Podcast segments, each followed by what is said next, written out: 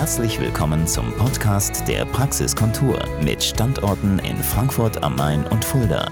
Rund um alle Themenbereiche der ästhetischen Medizin.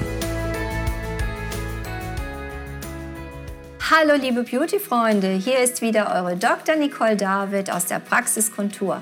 Ich freue mich, dass ihr wieder zugeschaltet habt und sicherlich habt ihr auch schon mal darüber nachgedacht, ein bisschen eure Lippen modellieren zu lassen, so ein bisschen vielleicht einen Kick reinbringen zu lassen, wollt einen kleinen sexy Schmollmund oder Vielleicht habt ihr auch kleine Lippenfältchen, die ihr begradigen lassen möchtet. Das ist ja ein sehr komplexes Thema und da wird ja auch sehr viel hier und da und sell und top gemacht. Ähm, mir ist eigentlich wichtig, dass ihr auch hier immer das Thema Sicherheit berücksichtigt und äh, so eine Therapie von einem Facharzt durchführen lasst und auch immer nach seiner Erfahrung fragen, wie oft er das schon gemacht hat, ob er sich da auskennt. So, was habt ihr denn vor? Möchtet ihr vielleicht einen kleinen sexy Schmollmund? oder lieber nur ein bisschen mehr Kontur oder ihr habt vielleicht eine Lippe, die sich so ein bisschen nach innen dreht und man das Lippenrot kaum sieht. Das sind ja ja, sehr individuelle Dinge, so wie die Augen unterschiedlich sind, wie Haare unterschiedlich sind von der Farbe bis zur Länge, so sind natürlich auch die Lippen unterschiedlich. Und ihr glaubt gar nicht, kennt ihr das? Da kommen dann die Patienten und zeigen mit ihrem Handy mir Lippen von irgendwelchen Influencern. Ich schaue mir das an, ich schaue mir die Anatomie der Dame an oder auch des Herrn. Und dann muss ich natürlich so ehrlich und liebevoll sagen, geht nicht. Das ist Anatomie und jeder Mensch hat seine eigene Anatomie. Und ich bin nicht dafür, eine Anatomie, die uns der liebe Gott geschenkt hat, so zu verändern, dass dann hinterher das ganze Gesicht grotesk aussieht. Das ist nicht schön, liebe Beauty-Freunde. Wir wollen eine schöne Lippe, eine sexy Lippe, aber nicht eine grotesk aussehende, überdimensionierte Lippe. Das ist nicht mein Stil, nicht meine Philosophie. So, mit Hyaluronsäure, wahlweise auch mit Eigenfett, ähm, führen wir diese Behandlung sehr, sehr gerne durch und schauen vorher, was ist der Wunsch des Patienten und was ist medizinisch möglich. Wir tragen Betäubungscreme auf, machen natürlich vorher auch Bilder und nach Einwirken von circa 10 Minuten von dieser sehr potenten Creme machen wir dann diese sanfte Lippenmodulation.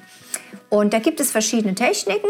Möchte ich jetzt die Lippe, die vielleicht nach innen gekehrt ist, lieber ein bisschen nach außen heben? Möchte ich, dass das Lippenherzchen schöner vorkommt? Oder möchte ich die Oberflächenfalten oberhalb der Lippe und unterhalb der Lippe kletten? Das alles ist wichtig in der Analyse vorher, damit ich dann über die Technik entscheiden kann. Dann wird die Behandlung durchgeführt. Ich massiere kurz, ich kühle die Lippe und dann wird noch eine äh, Wundsalbe aufgetragen, dass es auch zu keiner Entzündung kommt. Und dann ist es immer wichtig, dem Patienten klarzumachen, wie er die Nachsorge zu betreiben hat. Und jetzt bitte gut zuhören, das ist mir eine Herzensangelegenheit. Im Internet, bei Dr. Google, da stehen so viele Dinge, die mich aufregen. Ad 1, zu Hause wird nicht mehr gekühlt. Ad 2, die Lippe darf nicht von euch massiert werden. Das ist so wichtig. Und mindestens zwei Tage kein Sport und keine Sauna. Wenn ihr das befolgt, macht ihr alles richtig. So, die nächste Frage, die mir natürlich immer wieder gestellt wird bei Lippenunterspritzungen. Nicole, wie sieht das denn aus mit der Haltbarkeit? Also, wir gehen jetzt mal A davon aus, er oder sie, je nachdem, hat das noch nie gemacht und ist jung, sagen wir mal irgendwas zwischen 20 und 30, da funktioniert der Stoffwechsel noch sehr gut, dann ist die erste Unterspritzung nicht so lange haltbar. Aber das ist auch was Individuelles. Also irgendwas zwischen drei und sechs Monaten müssen wir dann immer antworten. Es ist wirklich so unterschiedlich. Ich kann es nicht anders sagen. Ich hatte auch Patienten, da hält das über ein Jahr. Aber das ist jetzt nicht unbedingt äh, die Regel. Und wenn das von meinen Patienten noch nicht gemacht wurde mit der Lippenmodellage, dann sage ich lieber am Anfang wenig, zum Beispiel nur 0,5 Milliliter und nach zwei, drei Wochen wiederkommen und dann wieder 0,5 Milliliter. Dann ist man im Endergebnis bei einem Milliliter. Das ist eine gute durchschnittliche Range, was die Menge an Hyaluron anbelangt für die Lippe. Und so kann man den Lippenaufbau langsam gestalten, Step by Step, als würde ich die Treppe hochgehen. Weil die Hyalurone vernetzen sich miteinander und wenn man das dann auch ein paar Mal gemacht hat, wird die Haltbarkeit tatsächlich länger. Das ist meine Erfahrung.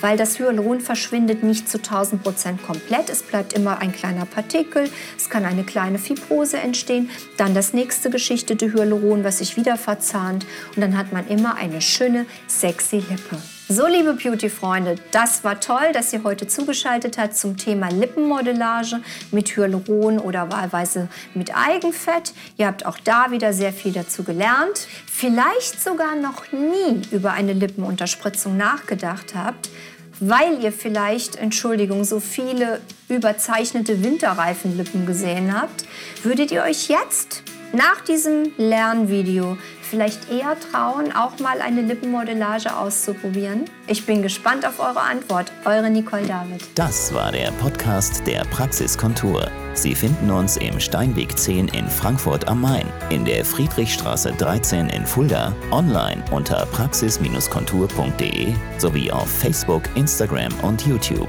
Vielen Dank fürs Zuhören und bis zum nächsten Mal.